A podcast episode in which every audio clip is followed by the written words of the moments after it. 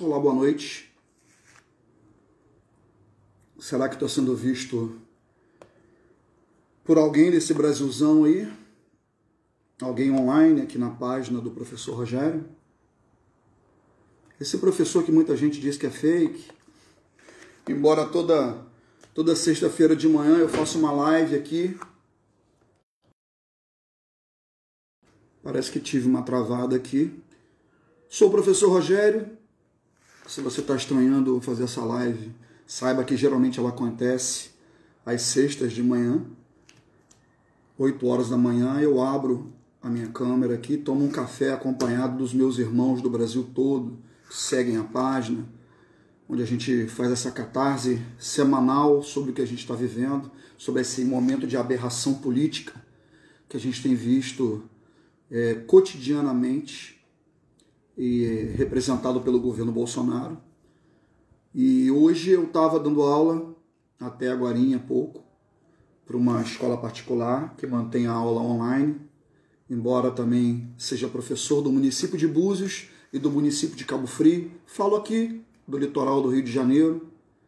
Se é a primeira vez que você entra em contato comigo, se você nunca participou do café da manhã, diz da onde você está falando, da onde você está me ouvindo eu não vou ficar muito tempo não. Passei aqui para poder dividir com vocês um questionamento. Na verdade, eu estava dando aula para o treinamento da Olimpíada Nacional de História, de Ciências, da escola onde eu trabalho, uma escola particular também. Estava sentadinho ali, onde tem um apelo mais pedagógico, né? Estantezinho e tal. Tem meus bonequinhos para os alunos, é, para tornar mais interessante a aula.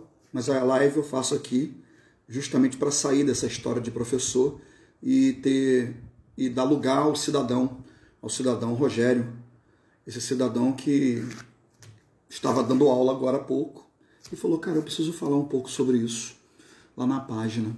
Por quê? Porque assim a gente enfrentou agora esse processo, é, esse processo de eleição, né, muito preocupados com 2022 e vimos que realmente né, o bolsonarismo teve uma derrota significativa. Por outro lado, tivemos um avanço do Centrão. E o Centrão é, constitui a base né, de qualquer governo, né, desde que seja dado a essas pessoas que compõem esse grupo né, o que eles querem, o que eles pedem. Isso a gente sempre soube.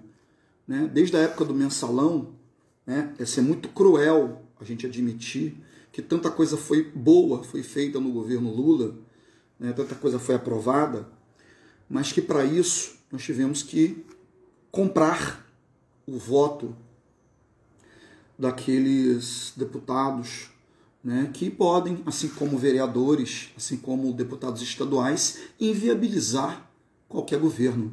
Né? Nós vivemos uma ilusão cotidiana, é, observando superficialmente a política e tendo a, a, a, mantendo a ilusão de que quem manda é o poder executivo. Na verdade, o poder executivo precisa comprar o seu direito de, de mandar. Né? Ele compra apoio, seja distribuindo cargo para os vereadores, seja distribuindo presidência de, de empresas, de órgãos públicos para os partidos em escala nacional, né? ou no Estado, oferecendo secretarias, etc.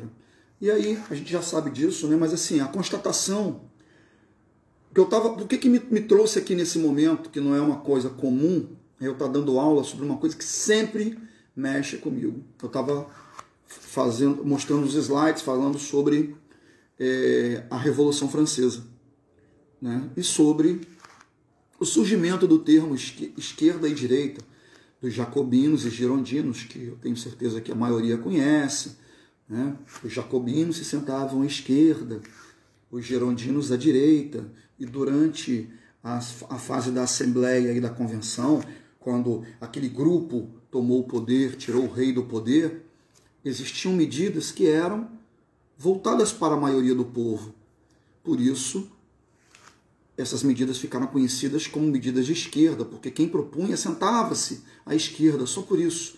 E, do outro lado, os representantes da alta burguesia, né? que eram girondinos, que se sentavam à direita. Então as pessoas falavam, ah, essa ideia aí de acabar com, com o aumento do trigo mensalmente é o pessoal da esquerda que propôs lá. Claro, eles defendiam os mais pobres. E aí, vendo o discurso de muita gente, né, é, que, nas coisas que eu coloco aqui na página, ou alguns amigos, e todo mundo muito preocupado que a esquerda, a esquerda está dividida, a esquerda, a esquerda está é, desmobilizada, a esquerda não tem nome, nós não temos o um nome, é Lula, vai ser Boulos, será que vai ser o, o é, a Manuela, não, é o Flávio Dino. É, eu estou falando para o Brasil inteiro aqui, né? Essa página é curtida por todos os estados brasileiros, temos pessoas inclusive que moram fora, que participam também às vezes, quando eu tomo café da manhã, né? nas, nas, nas sextas-feiras. E então assim, é, é, um, é, uma, eu tenho certeza que é um assunto que aflige a todos nós, mas que eu não queria parecer pessimista não, mas eu acho que o problema é muito mais, muito mais assim é, sério do que a desunião da esquerda, né? Stuart Hall, eu estou até com o livro dele aqui em cima, porque inclusive ele serviu de base para minha para o computador quando ele fica ali, né? é um livro fininho, Stuart ele me inspirou a escrever dois livros. Esse livro aqui é Identidade Cultural na Pós-Modernidade. Tá? Deve ser de 2008, 2009. Eu sei que eu escrevi A Construção da Identidade Cultural Buziana, baseada nele. Ele me forneceu né, o que eu precisava, o caminho teórico para escrever. Escrevi A Crise, é, sobre a crise da escola, que é é, professor Ressignificação do Fazer Escolar, baseado nesse livrinho aqui.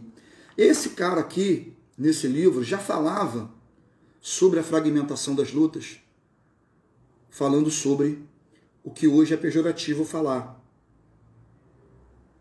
dentro da esquerda, que é o identitarismo. Né? Então, assim, antes da gente dizer que o que fragmentou a esquerda é a vaidade, nós precisamos ter consciência de que o que nos fragmentou foram as pautas identitárias. E eu não estou aqui dizendo que elas são. Eu não estou tirando mérito, não. Pelo contrário. Tá?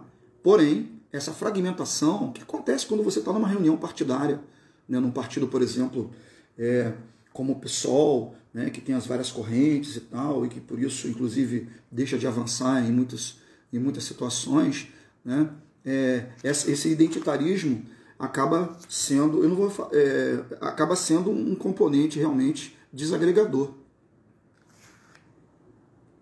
Não estou condenando, é uma constatação. Assim como é uma constatação de que o nosso problema em relação a, a essa questão. Isso aqui você vai entender lendo Stuart Hall, tá? Quando ele diz assim, ele fala sobre, sobre a ascensão de Obama, né? E fala sobre é, o enfraquecimento da luta de classe como um todo, né, substituindo, na verdade, é como se praticamente ele, ele considera, eu não, né, essa, essa, essas disputas identitárias que falam que alguém tem lugar de fala, outro não tem lugar de fala, né, como, como um cavalo de Troia do liberalismo para dentro do socialismo, para dentro desse, dessa, dessa, nossa visão progressista. Mas em, é, hoje em dia, dentro dessa confusão toda, ser progressista é justa, justamente defender né, essa, essas ideias. Né? Então, eu, por que, que eu estou dizendo que é muito mais complicado do que apenas a desagregação da esquerda e da direita? Porque, paralelo a toda essa minha loucura de vida, de, de, de trabalhar os três turnos, é, ainda, ainda aqui na, na pandemia, é, eu estou lendo um livro chamado Como as Democracias Morrem. Best-seller. Já é para desconfiar por ser best-seller, né?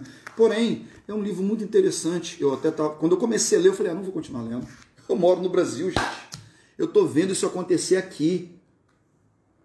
Isso é preocupante, né? É um livro interessante por quê? Porque ele faz um apanhado de como as pessoas são sabotadas simplesmente simplesmente dentro da própria democracia, dentro da, da sua própria, da própria maneira constitucional de agir.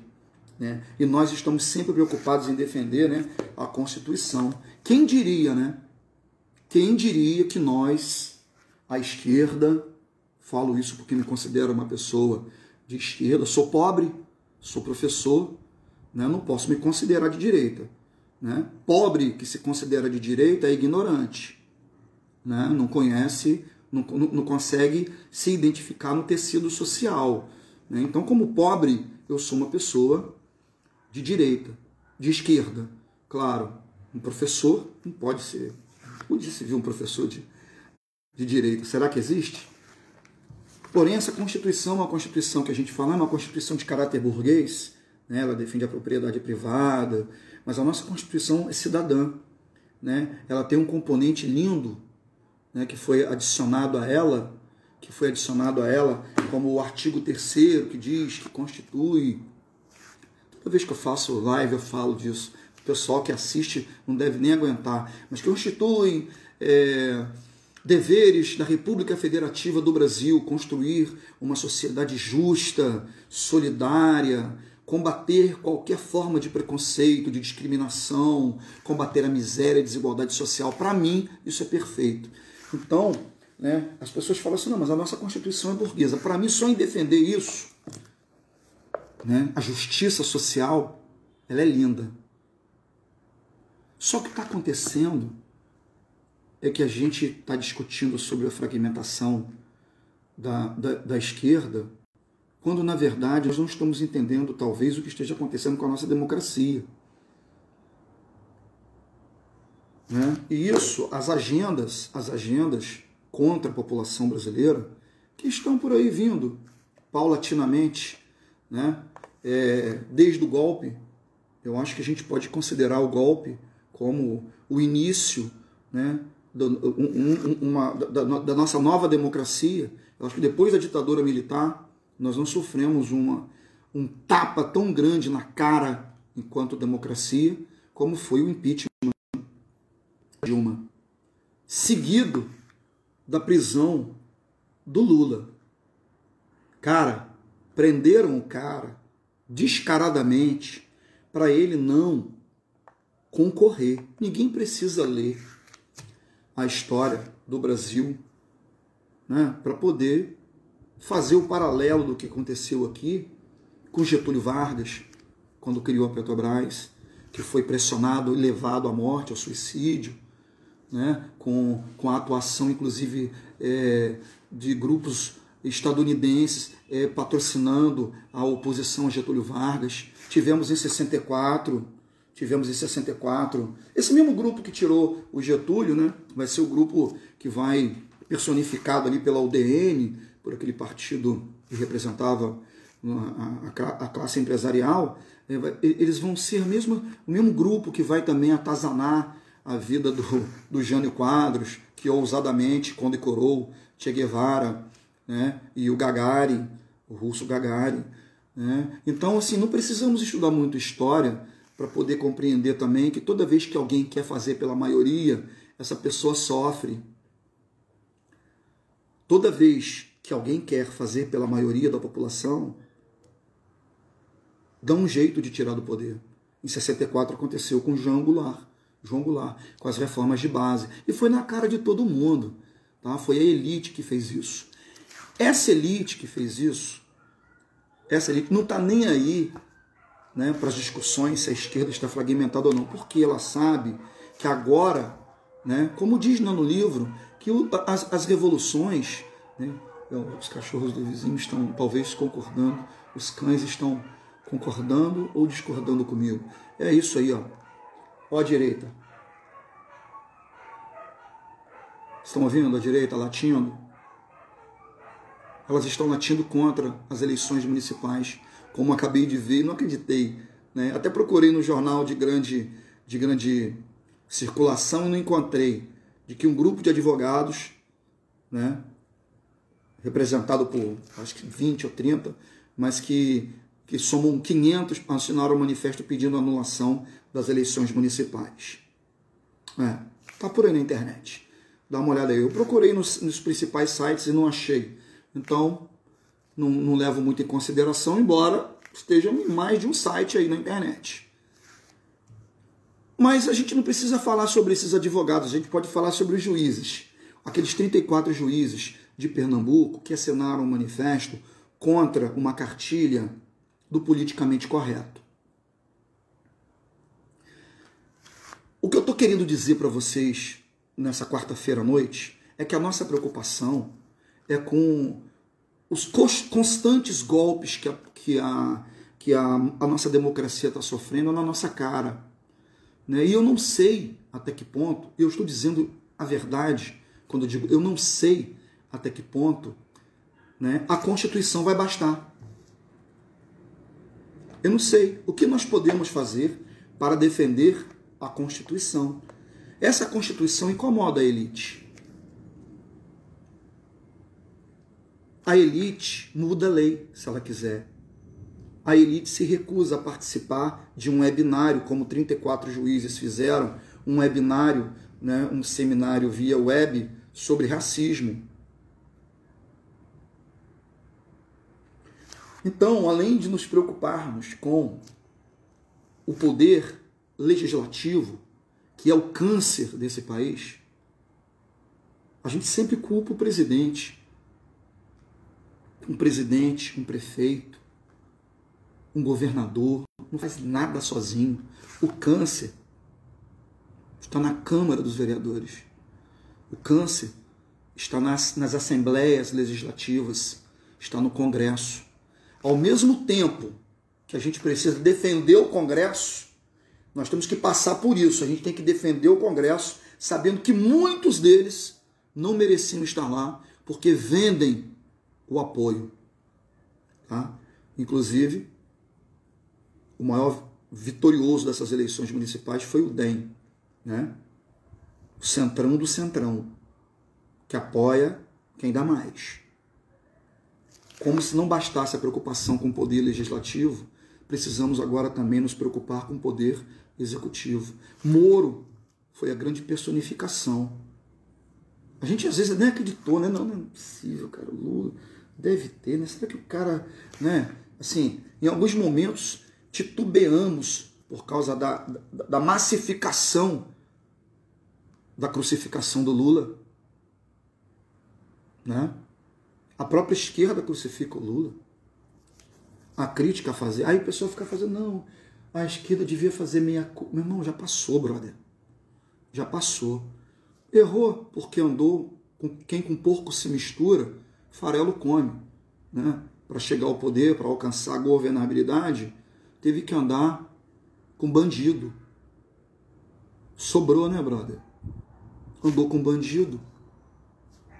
Né? Nossos pais falam assim quando somos adolescentes: cuidado com o que você está andando, hein? Quem com porco se mistura, farelo come. Tem um outro ditado antigo que é fantástico. Fala assim, olha, cuidado, que a corda sempre arrebenta para o lado mais fraco, hein? A corda sempre arrebenta para o lado do mais fraco. Pois é, é a nossa aventura, a nossa aventura democrática. Né? É, eu não sei até que ponto, até que ponto, né, o fato de ter sido morno o levou a prisão. Né? O fato de ter sido morno fez com que ele tivesse a cadeia do capitalismo. Boa noite, Marcia, tudo bem? Bom, se você não está entendendo nada, eu sou o professor Rogério. Toda sexta-feira de manhã eu passo aqui, tomo um café acompanhado com o Brasil inteiro. Hoje, senti necessidade de dividir com vocês essa, essa percepção que todo mundo já tem, né? Mas às vezes a gente fala assim, gente, a gente fala tanto né, da esquerda, da direita, tal, mas assim, e esse outro poder, que é o golpe fora das instituições democráticas? Né? Esse tentáculo, por exemplo, de olho no pré-sal. Teoria das, da conspiração, não. Dilma, os Estados Unidos tiraram Dilma porque queriam, estavam de olho no pré-sal. Realmente, o monopólio do pré-sal foi embora no governo Temer da exploração do pré-sal. Realmente Lula não tem como negar isso. Só nega isso quem se beneficia do golpe. Né? Porque tem uma, inclusive tem uma massa de brasileiros ignorantes que acha que se beneficiou do golpe. Né? Pobre e ignorante. Então, essa percepção é uma percepção que faz com que a gente pense assim, cara, eleições de 2022, o que vem por aí? O que esperar de um judiciário que mantém uma condenação de um homem que, que foi acusado e preso em evidências, com base em evidências? O que esperar de um país que ainda tem um Flávio Bolsonaro solto? Diante de tantas, não são evidências, não, são provas. São provas. No fundo, no fundo, o que acabou assim com, com o resto de confiança que eu tinha apenas na Constituição, porque eu acho que não vai adiantar só a Constituição não vai garantir o Estado democrático de direito. Ela é perfeita, ela é linda. E ela tem sido aviltada todos os dias. Os caras vão para a rua para pedir o fim dela, cara. É como um movimento politicamente incorreto. Né? Aqui no estado do Rio de Janeiro, se não me engano, em São Gonçalo e Niterói, estão organizadíssimos e apoiaram um candidato a prefeito aqui da minha cidade. Vieram aqui, tiraram foto com uma camisa escrita politicamente incorreto, marchando sob escombros. São pessoas que querem para si o direito de esculachar o outro. Eles querem o direito de ser machista. Eles querem ser o, o, direito de ser racista, porque eles acreditam que se eles não puderem manifestar o seu ódio, eles estão, eles estão sendo privados da sua liberdade. Então, essa interpretação da liberdade que está aqui pode ser questionada, interpretada da maneira que quiserem a lei, né? dizem que a lei, né? Eu não sou advogado, né? mas os magistrados lá de Pernambuco, quando se recusaram a participar do webinário sobre racismo, disseram que estavam querendo ideologizar a magistratura. Não, não estavam querendo ideologizar a magistratura. Estavam querendo simplesmente que a Constituição, sobretudo o artigo 3 da Constituição, que diz que é o dever da União, né, da, da República Federativa do Brasil, combater qualquer forma de discriminação, que isso fosse colocado em prática. Só que agora a gente está vivendo essa, essas premissas. Se você não concorda com a eleição, ah não, vamos anular a eleição. 500 advogados. Movimento dos Advogados do Brasil, me lembrei o nome, tá? Procurem depois.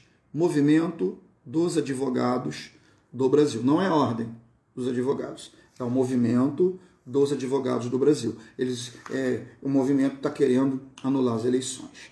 Né? Então, o que mais, como que nós vamos chegar a 2022? Professor, você está sendo tão pessimista. Eu sou professor de história. Sou professor de história. É muito complicado, muito complicado analisar a história recente do país e, e ver que todo mundo que tentou fazer pela maioria foi tirado do poder o que fizeram com Dilma? Que crime ela cometeu? Pedalada fiscal? Na nossa cara. Nós não fizemos nada. Nós assistimos perplexos um bando de bandidos irem para a televisão promiscuir, inclusive a palavra família, num ato de injustiça, injustiça institucional. Aquilo ali foi injustiça institucional. É tirar do poder quem não dá o que você quer. A nossa democracia, por isso que às vezes né, eu falei aí numa postagem uns dias assim, ah, nem preciso ler como as democracias morrem. Eu vivo no Brasil. Mas eu continuei lendo. Estou acabando. Eles citam, inclusive, Salvador Allende.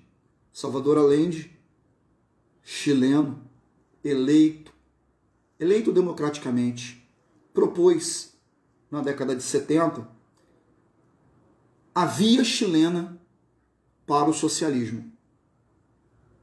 Quando ele falava a via chilena para o socialismo, ele queria dizer que não seria através de uma revolução armada, mas sim através da ordem, da lei, cumprindo a Constituição.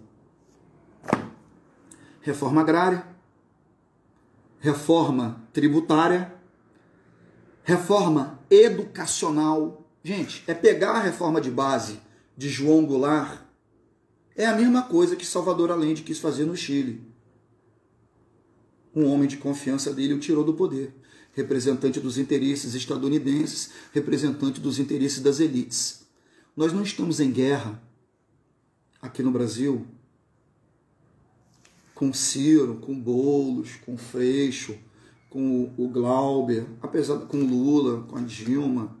Nós vivemos uma luta de classe ainda. A elite está incomodada, gente. A elite está incomodada. Ela mexe os pauzinhos. E aí, quem é elite no Brasil?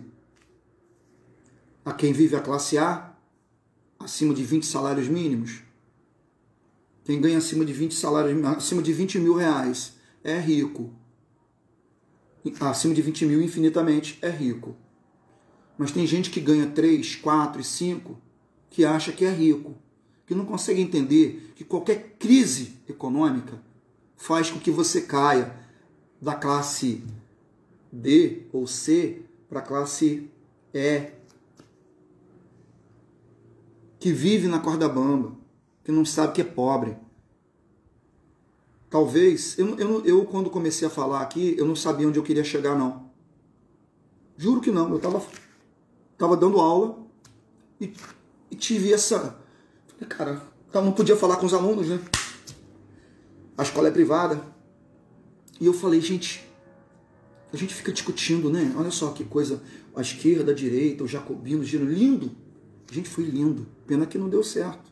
Quem tomou o poder e quem escreveu a Constituição, que ficou depois, quem consolidou o poder da burguesia foi Napoleão Bonaparte, defendendo a propriedade privada dos meios de produção como um bem inalienável. A gente não precisa querer acabar com a Constituição para fazer uma revolução. A revolução aconteceria se nós a fizéssemos valer. Se nós a fizéssemos valer. Se nós pudéssemos fazer a Constituição valer, seria revolucionário. Seria ímpar. Seria transformador. Mas a política representativa está doente. Está doente porque você não sabe quem, a maioria não sabe quem representa quem né? Boa noite, Alcibides Domingos, tudo bem? Olá, Iracema. Iracema aparece de dia e de noite aqui. Grande minha amiga Iracema. Defendi a Dilma na minha família. Na época do impeachment. É quase, e quase apanhei. Infelizmente, minha família é completamente de pobres de direitos. Não é sua família, não. É um problema nacional. É a grande maioria da população. Nisiane, esse manifesto foi divulgado na Gazeta do Povo, no dia 1 do 12. Também, é, mas existe um outro, vi também numa, no Jornal de Minas Gerais, mas eu não dei muita ideia não, sabe, Neisiane? Eu desconfiei um pouquinho da... Eu queria mais informação sobre esse manifesto, querendo... Mas assim, isso, o que eu estou dizendo, o, o, o Neisiane, que nem que não seja verdade, serve para ilustrar a judicialização. O Barroso falou. Hoje, quando eu vejo um prefeito afastado, não quer dizer nada para mim. Nós tivemos o prefeito de Búzios, foi afastado porque nos chamou no concurso. Uma briga pessoal com o inimigo dele lá, que é o, o, um juiz. Nós tivemos o prefeito, agora o prefeito de Cabo Frio, que foi eleito, condenado de 7 a 0. Nosso prefeito da cidade, para quem não sabe, estou falando do litoral do estado do Rio de Janeiro, Cabo Frio. Se é a primeira vez que você entra, diz para mim de onde você está me ouvindo, de onde você está falando. Imagina isso. O cara acabou de ser eleito, já foi condenado. Ah, o rival dele é um bolsonarista. Que agora assumiu, inclusive, uma secretaria no estado do Rio de Janeiro, Ciência e Tecnologia. Ele é bolsonarista, mas ele assumiu uma pasta que é sobre ciência e tecnologia, que não vai à frente sem investimento. Quando a gente sabe que faz parte da política orgânica do bolsonarismo, atacar o conhecimento, a ciência e sucatear a educação. Então, é desesperador a gente ficar discutindo enquanto existem algumas forças por aí e a elite botando a cara na reta. Esses dias eu botei uma parada aqui no que teve uma repercussão, a pessoa falou: nunca serei grato. Eu falei: eu sou grato a Bolsonaro por revelar quem são os meus inimigos. Porque adversário é o cara do outro partido. Adversário é o cara para mim que é o DEM, do MDB. Adversário para mim é o cara que é do até do republicanos. Agora, se for bolsonarista de carteira, escancarado, é inimigo. É inimigo porque prega contra a Constituição, prega contra o Estado Democrático de Direito. E aí, meus amigos, é preocupante. A magistratura é elite. A magistratura é elite. A magistratura não é pobre. Inclusive, existe um documentário rápido chamado Racismo em Dois Minutos que mostra a falta de representatividade de negros. Tá super interessante, é só botar no, no YouTube. Mostra a falta de representatividade de negros na justiça. Eu vou ficando por aqui. Eu passei para poder desabafar com vocês do Brasil e para poder é, me sentir um pouco. Às vezes, falando, a gente constata algumas situações, né? Algumas situações. Assim, eu tenho escutado né, muito isso, voltando ao, ao que eu estava falando no começo, que a esquerda está desunida, né? realmente está, ela está desunida, realmente quando a gente ouve ver lacrando, né, é, é, é, o, é o Rodrigo Maia, olha que loucura. Né, um cara que lacra. Até porque não há voz para os demais. Né? Os meios de comunicação né, foi indisfarçável a felicidade dos, dos jornalistas da, rede, da Globo News com a vitória do Covas em São Paulo. Isso ficou evidente. É, só faltaram. Ai, que maravilha! Bater palminha. Eu estou preocupado como um professor, como um cidadão. Como um cidadão, estou preocupado. Eu estou preocupado em que nem adiante unir a esquerda, porque pode ser, pode ser que a nossa democracia já esteja, já esteja condenada.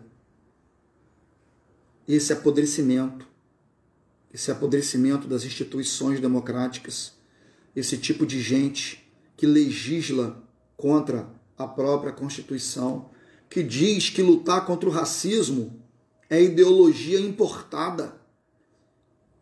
Na mesma semana que Mourão falou isso, o manifesto do juiz de Pernambuco disse isso também. A importação de pauta. É bem complicado, é bem complicado manter a fé e manter a esperança de que apenas ela poderá manter o nosso Estado democrático de direito. Eu estou vendo o um momento em que nós vamos partir para uma convulsão. Mas antes, a gente vai perder muito. Nós estamos no Brasil. Nós estamos no país no qual, se o Flamengo perder para o Vasco, a porrada come no metrô é espeto de frango na barriga, é tijolada na cabeça, é quebra-quebra. Mas os direitos trabalhistas são retirados e o camarada muda o canal do Jornal Nacional, como se aquilo não tivesse nada a ver com ele. Culpo muito os professores. Meus colegas morrem comigo. Tudo bem que nós, a classe, os professores, somos frutos da sociedade nós só podemos dar o que recebemos, não é? Mas qual vai ser a instituição que vai doutrinar com valores constitucionais de igualdade, de justiça social, de combate à miséria e dizer que isso não é uma coisa de comunismo, que isso é lei? Está na lei. Há menos de dois meses atrás, o líder do governo Bolsonaro na Câmara propôs a convocação de uma nova Assembleia Constituinte. Para quê? Para acabar com o resto de direito que nós temos. O que nos protege esse livrinho aqui, que a gente pode baixar em PDF. A maior parte dos alunos que chegam a mim no município de Armação dos Búzios, no ensino médio, jamais tiveram acesso a uma Constituição, a um artigo da Constituição. Isso é desesperador. Isso é desesperador. Não precisa chegar ao ensino médio. A gente precisava começar a estudar isso na creche para defender, para defender. Assim como nós sabemos a escalação do 15 de Piracicaba,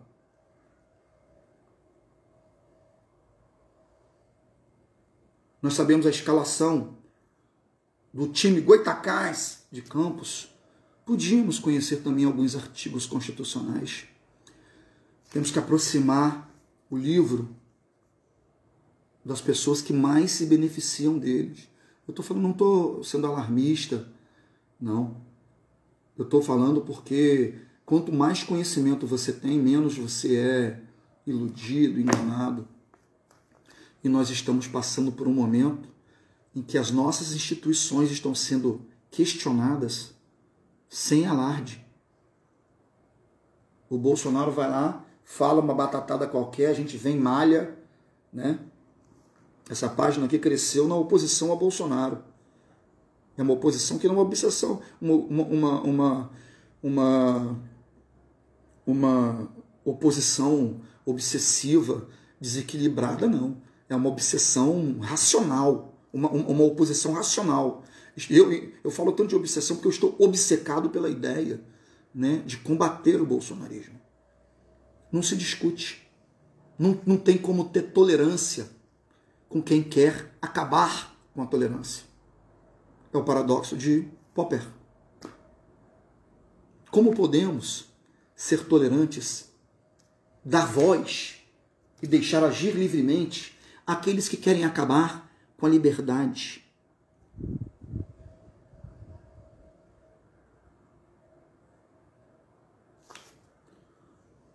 Estou falando demais, deixa eu ler aqui meus irmãos que estão falando comigo dizendo, pelo que li, entrava com uma ação popular no STF pedindo anulação das eleições, Rogério. Pois é, eu vi isso. Onde já se viu. Beto Barreto, obrigado por estar sempre dando voz à resistência. Meu amigo, meu grande amigo de infância, Beto Barreto. Beto deve estar falando de Campos ainda, Beto, ou de outra parte desse Brasilzão. Faz tempo que a gente não se vê pessoalmente. Vivian, na minha cidade, a Vivian está dizendo, na minha cidade, Menos favorecidos se acham ricos e só votam em rico, que só pensa em si próprio e seus amigos mais ricos ainda. E a Vivian mora em Nova Mutum, Brasil. Nova Mutum. Em que estado fica, por favor? Perdoe a minha ignorância aqui. Nova Mutum.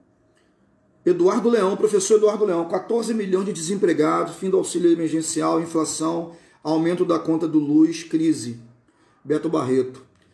Precisamos falar sobre nosso pensamento e poder fazer as pessoas entender que ser de esquerda não é crime nenhum. Já essa convulsão bolsonarista carrega consigo vários crimes só por defender as ideias grosseiras do Bolsonaro. Beto Barreto está em Macaé, está pertinho, hein, Beto? Que bom, Beto. Que bom. Esteja, espero que você esteja muito bem. Se cuida que você também, assim como eu, já está no grupo de risco, hein? E vocês estão vendo o que está acontecendo com a pandemia, hein? Nada de ser negacionista nessa hora. Vivian, também ainda ando preocupada com, essa, com esse psicopata. É, nós temos que nos preocupar. Eu ainda vou procurar aqui onde é que é esse lugar chamado Nova Mutum, Mato Grosso. Mato Grosso, agora, agora eu matei minha curiosidade. Mussum é um peixe, né? Mutum é uma ave? Deve ser, né? Uma ave.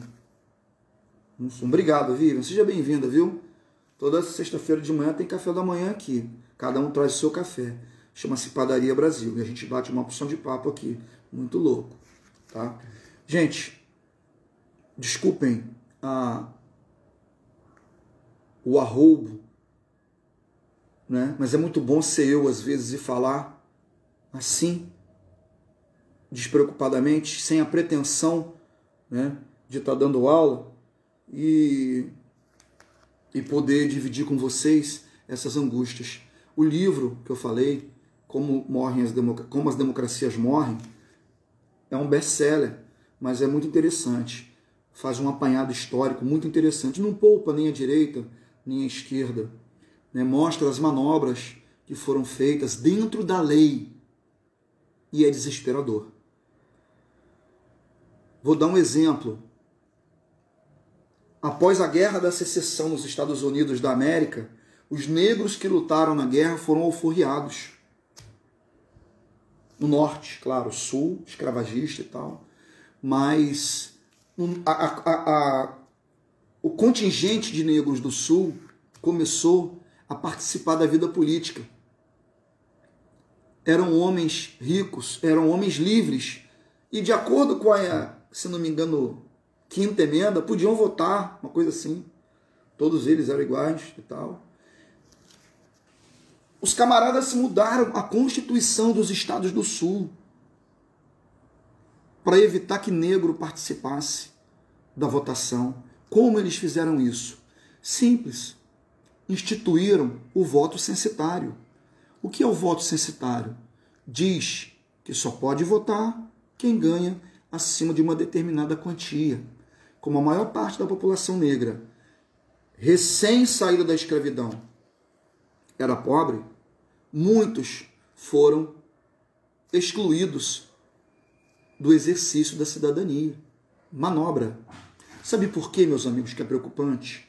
Porque é através da lei que a gente transforma, a gente, quer dizer, é através do legislativo que a gente transforma preconceito em lei essa galera de bancada aí, evangélica, que quer empurrar a escola sem partido, que diz que, é, que a esquerda doutrina, que o professor doutrina, quem, do, quem quer doutrinar são eles. Isso é uma tática. Acusar o outro do que você quer fazer. Eles querem manipular a cabeça do seu filho.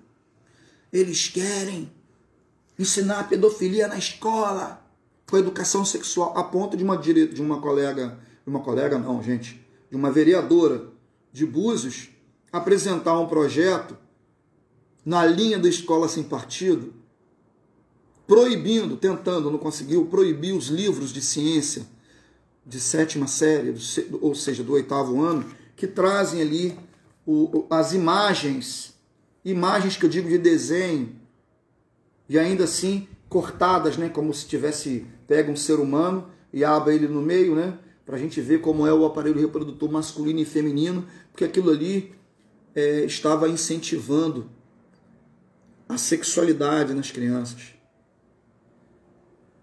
Se bobear, essas leis passam. É através da lei que se transforma, é através da lei que se transforma preconceito em regra.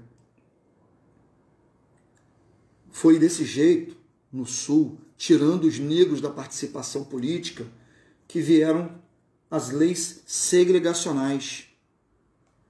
Calçada para branco, calçada para negro, bebedor para branco, bebedor para negro. Estados do Sul como a Geórgia. Por falar nisso, gente, vocês sabem que o filho do Bolsonaro, o Eduardo Bolsonaro, batizou a filha dele de Geórgia, né? que é um dos estados ícones do racismo, da história do racismo estadunidense.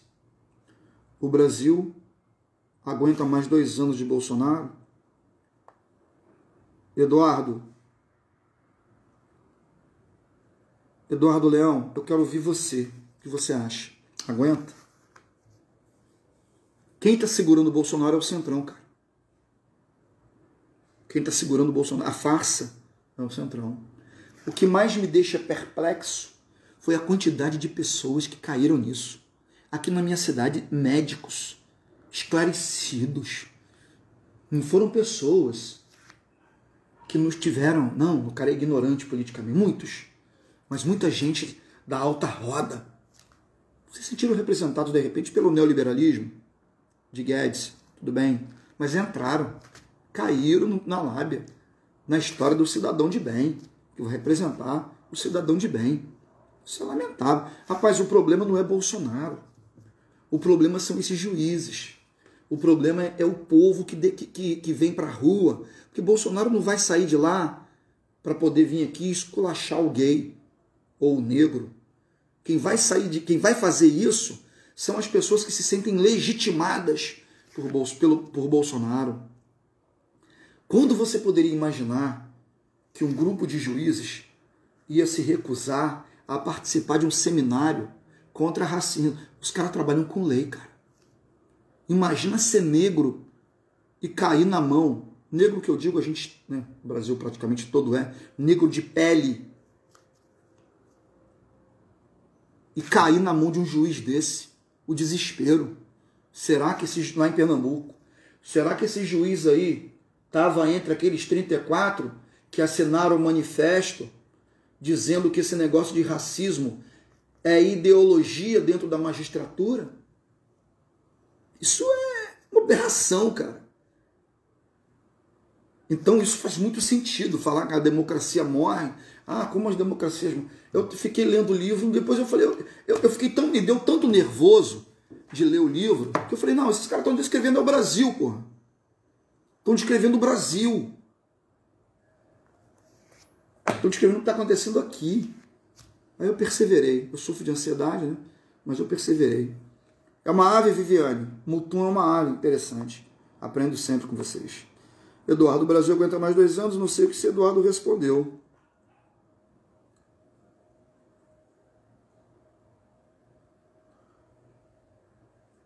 Tem música. Mutum. E a Iracema de Santo André, lá de São Paulo, sabe de tudo também da, da fauna brasileira. Né? Olha a Elis Regina. Elis Regiane também está sempre comigo no café da manhã, deve estar tá entendendo nada, né? Pois é, tive um rompante hoje, depois da aula que eu estava dando aqui, e vim aqui para poder falar um pouco sobre essa, esse estado de coisas que a gente está vivendo. Né? Eu fiquei sabendo que o Barroso disse que Deixa eu ler a manchete direitinho para vocês aqui. Ele falou ontem.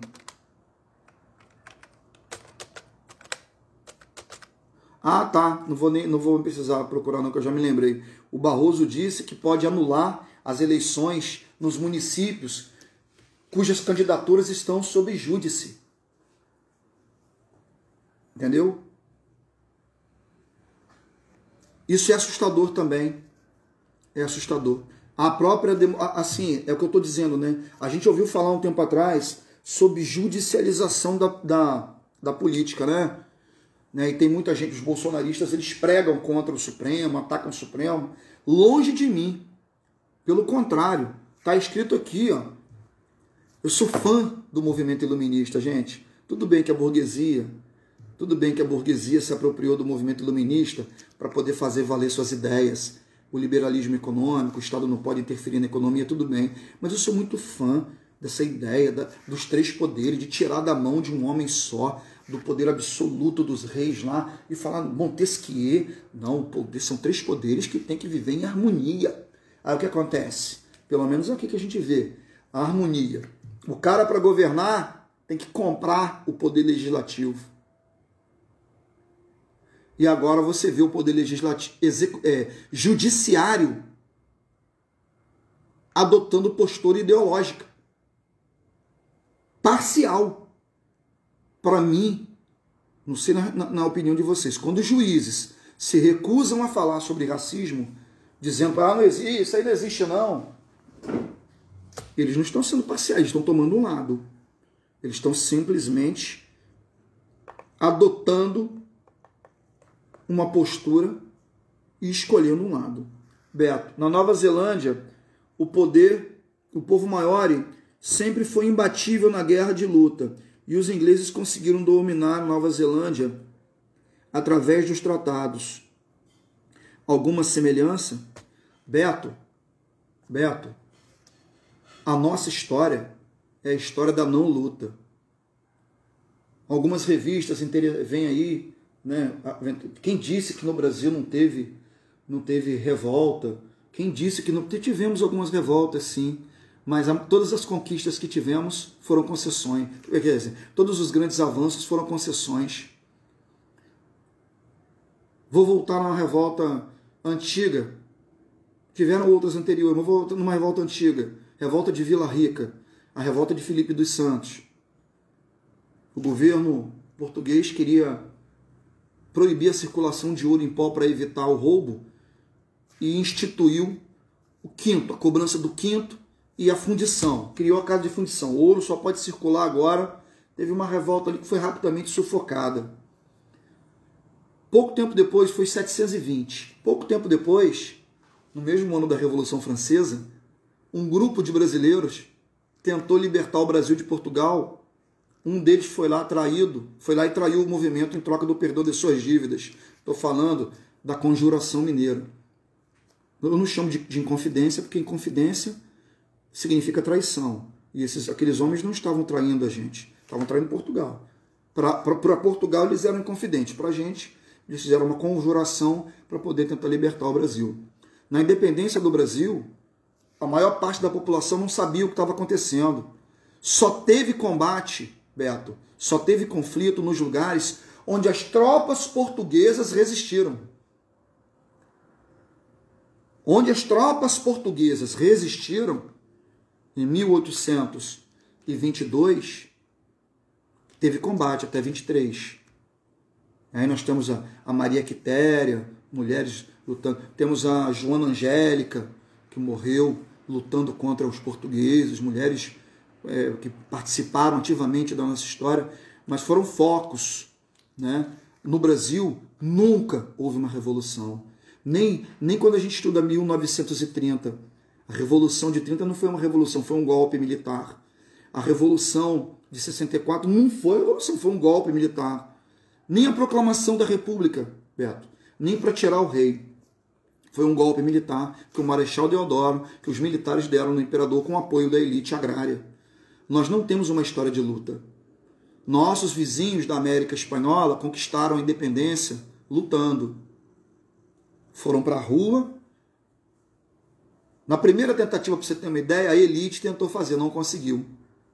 Os, os chamados criollos tentaram fazer e não conseguiram. Aí eles viram que precisavam de quem? Da ajuda do povão para fazer. Beto, Beto, nós não podemos dizer, por exemplo, que o povo já esteve no poder no Brasil.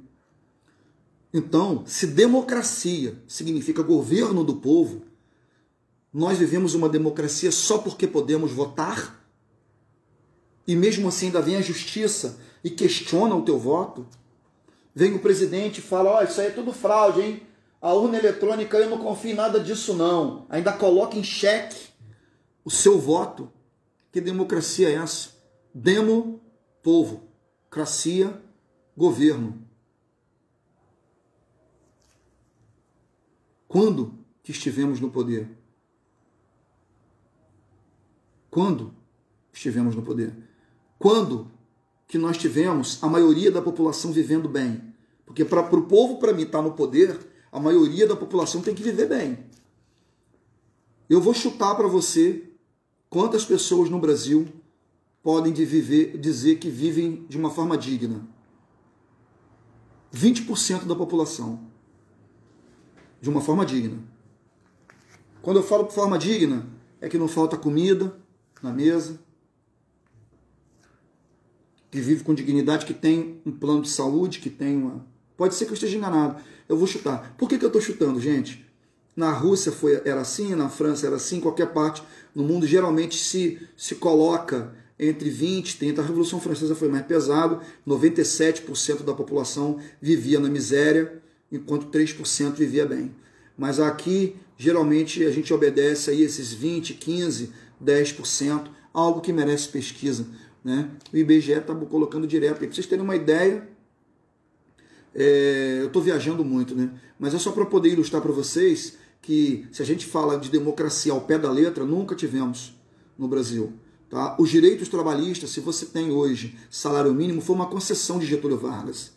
Getúlio Vargas olhou para o lado e viu a União Soviética em convulsão, já pacificada, mas vinha, vinha acabado de, de, de acontecer. Olhou para o Brasil e viu o movimento operário se organizando, né, com uma nova alternativa, uma nova alternativa que era o socialismo.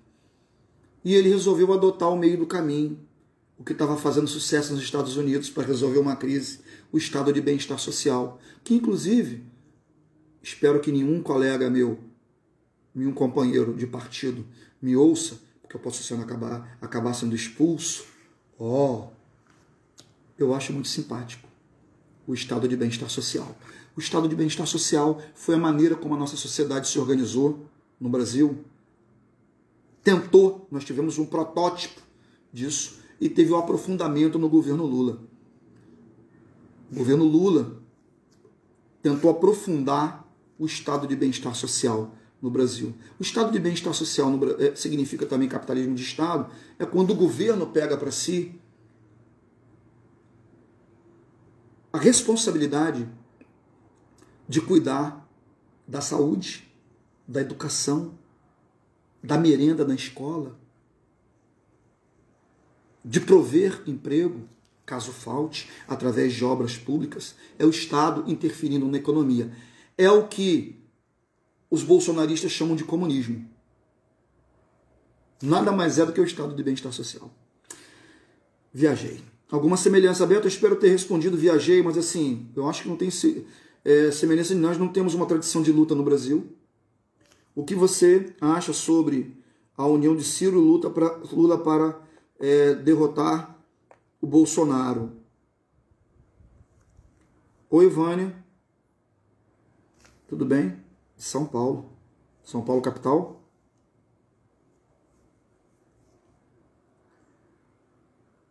Eu, eu vou te dizer uma coisa, Vânia.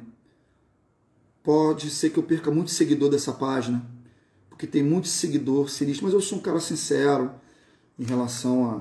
É, talvez eu não seja muito político, seja mais sincero do que político, porque para ser político, né, você não pode sempre falar o que pensa, não. Né?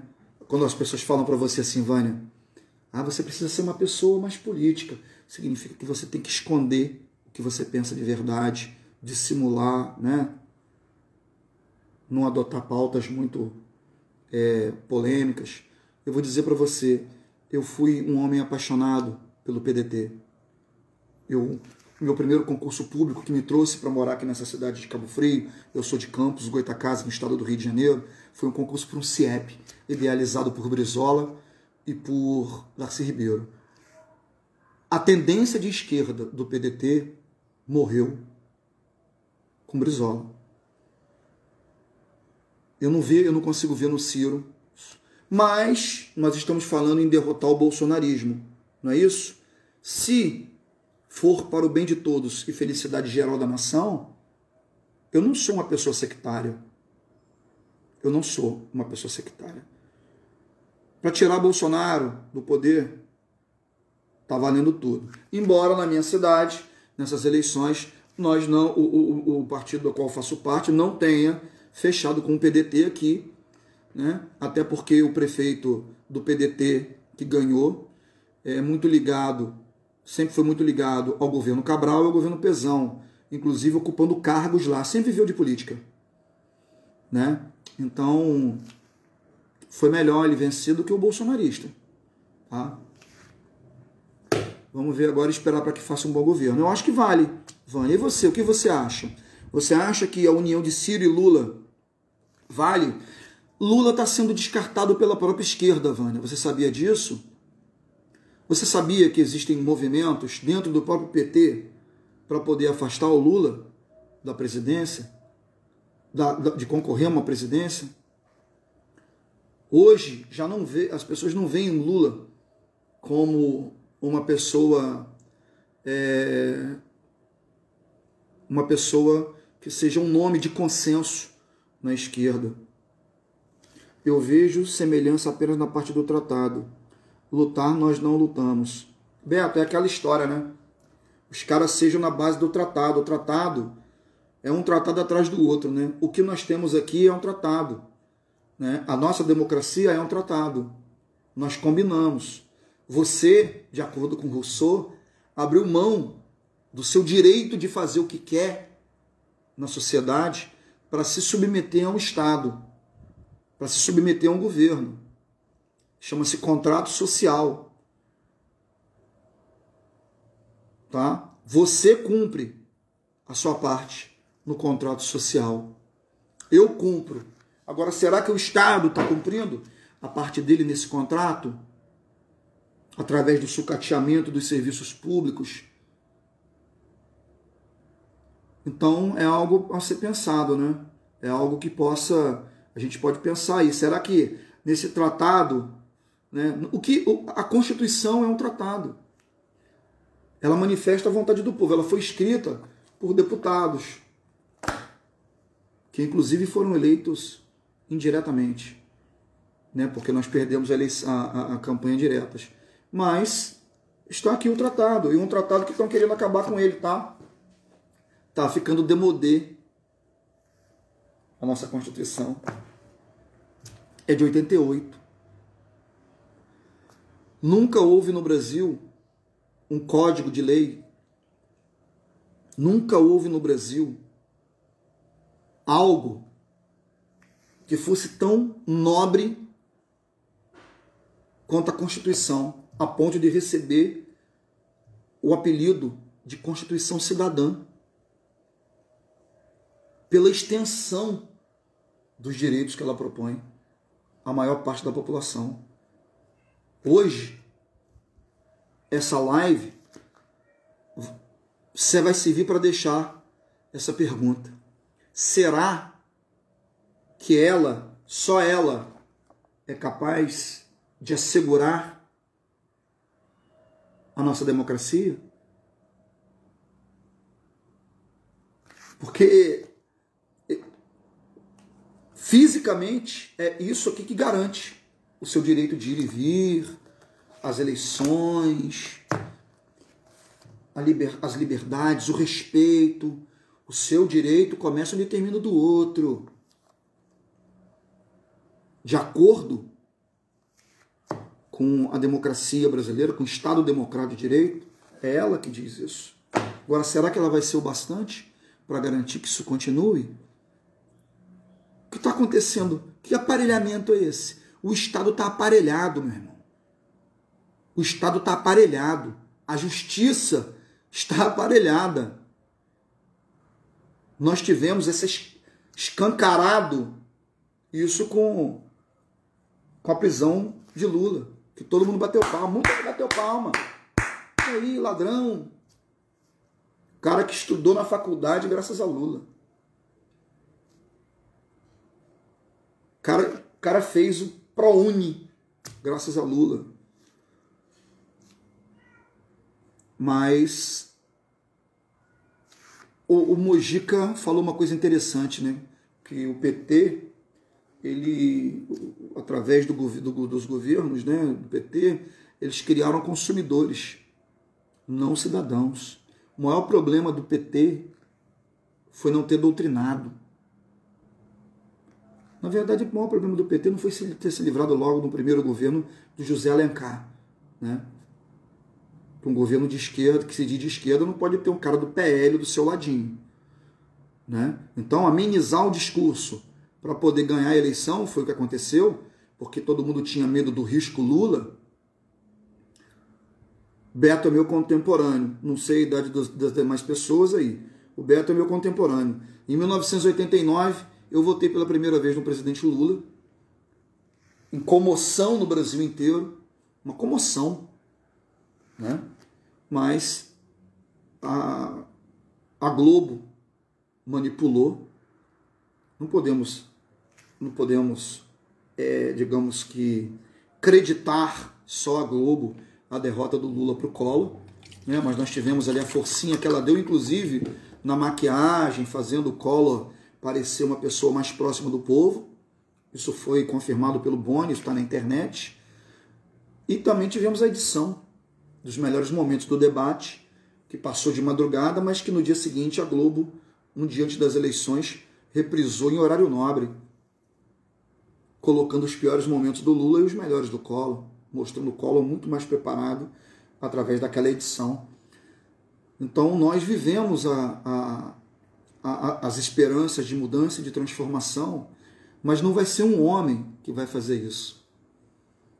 Nós não, tem, não, nós não podemos, não podemos colocar a segurança do Brasil né, num, num livro e nem nas mãos de um homem.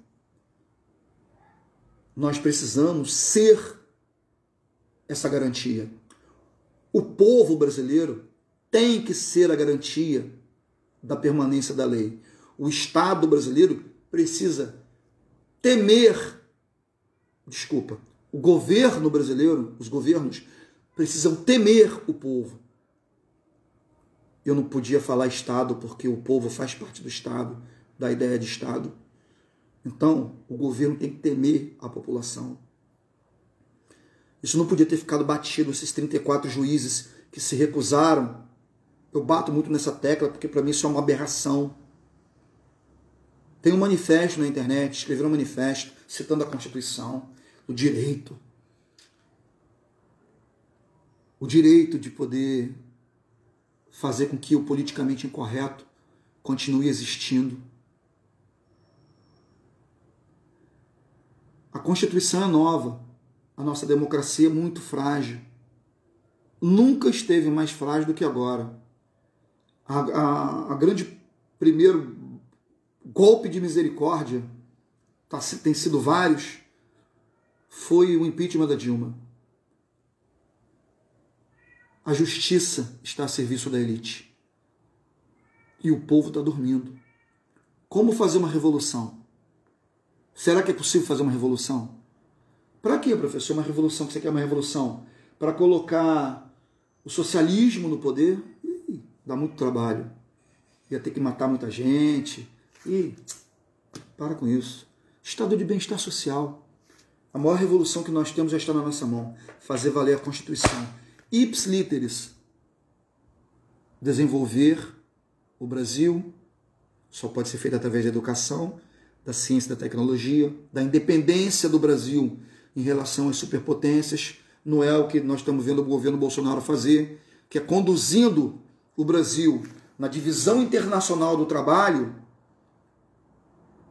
para um espaço de subserviência, de curral, de horta, abrindo mão da ciência. Eles produzem tecnologia, a gente produz matéria-prima. Poxa, isso foi o século XIX inteiro. Isso foi o século XIX. Já foi utilizado aqui, já tinha lei, inclusive, que não podia haver indústria no Brasil através de tratados que o Brasil fez com a Inglaterra. Quando nós tivemos a Era Mauá, a partir da segunda metade do século XIX, Irineu Evangelista, o chamado Barão de Mauá e depois Visconde de Mauá, que eu tenho certeza que Beto gosta de visitar de vez em quando, tem um lugar aqui no estado do Rio de Janeiro, né? Nós temos lá uma. Nós temos nesse cara, nessa época, uma tentativa de industrializar o Brasil. Quem foi contra? Os caras mudaram a lei. Os caras derrubaram barreiras alfandegárias para poder acabar com a industrialização no Brasil. Por quê? Porque o agronegócio era mais interessante. Os homens que cercavam Dom, o Dom Pedro II os barões do café, sabotaram o processo de industrialização do Brasil, atrasando em 100 anos no mínimo a nossa emancipação industrial, que hoje ainda capenga por aí afora. Então nós temos inimigos, entendeu? Quando disserem para você que o problema é a fragmentação da esquerda, né? o problema é, é a esquerda saber o que fazer. Vai fazer o quê? Vai minimizar o discurso? Vejam, gente, vejam pessoas, eu não sou radical, não estou pregando uma revolução armada, não. Mas está na hora do povo, dos políticos temerem a população brasileira. Eu acho que a maior revolução que nós podemos fazer é acuar o governo. O Estado tem que servir ao cidadão. O Estado serve para isso pelo menos de acordo com a nossa Constituição, baseada nas ideias de Rousseau. Não é o cidadão que vive para servir ao Estado. O Estado precisa se organizar para fazer viver os seus cidadãos.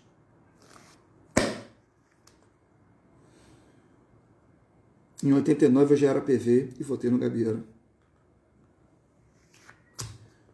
Bom, boa maneira de terminar a live. Agradeço muito a vocês a companhia. Pensem nisso. Nós somos partes, partes importantes da garantia democrática dos direitos. Não vamos deixar só num livro a possibilidade de continuar mantendo a democracia viva no Brasil. Está na hora da gente fazer valer a nossa força. O povo não sabe a força que tem. Eu quero terminar com uma, um episódio da novela O Rei do Gado. Uma novela que passou bastante tempo atrás. Um dia eu estava na sala dos professores, em Búzios. Mentira, eu estava na cantina. Mas sentado na cantina e fechamos diários, uma coisa assim, e estava passando no Vale a Pena Ver de Novo. Estava num horário vago, na cantina que eu digo, no refeitório, nem tinha uma TV lá. E aí mostra a cena em que o, o grande ator, que depois se revelou bolsonarista, Carlos Vereza, era um senador honesto, chamado Senador Caxias. Ele estava pegando uma carona no avião do Bruno Mezenga, o Antônio Fagundes. E aí estava na moda o Sem Terra, né? Estava acontecendo no Brasil todo, então a novela tratou desse tema. E aí a novela, e aí o, o, o, o, o, o Bruno estava sendo entrevistado no avião e estava dando uma carona para o seu amigo senador. E aí o repórter perguntou: Seu Bruno, e esse movimento sem terra? Se os sem terras invadissem uma propriedade sua, o que o senhor faria? Aí o Bruno disse, né, com aquele jeitão dele: ah, Eu pegaria meu, meu, meu gado, colocaria nos meus caminhões, levaria até a esplanada dos ministérios e estouraria a boiada na esplanada dos ministérios. E aí o senador riu. Aí, quando o senador riu, ele falou assim: Você está rindo, amigo senador? É porque você nunca viu o estouro de uma boiada. E aí, o senador Caxias disse para ele: É, mas eu trabalho com o povo. E o Bruno disse: É muito diferente. E o senador terminou: Não é não. Ambos não sabem a força que têm.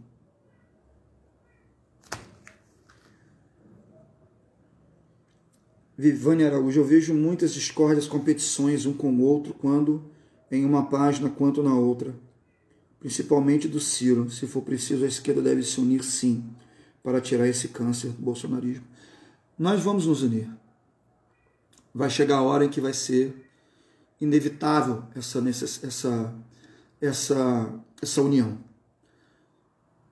A minha preocupação, meus irmãos, é que nós continuemos a não saber a força que temos. A minha preocupação é que a união não seja o bastante para derrotar o aparelhamento do Estado. É só aprender a ler nas entrelinhas. É desesperador. Mas nós somos resistência. Enquanto tiver lucidez, vontade conhecimento, seremos resistência. Um grande beijo.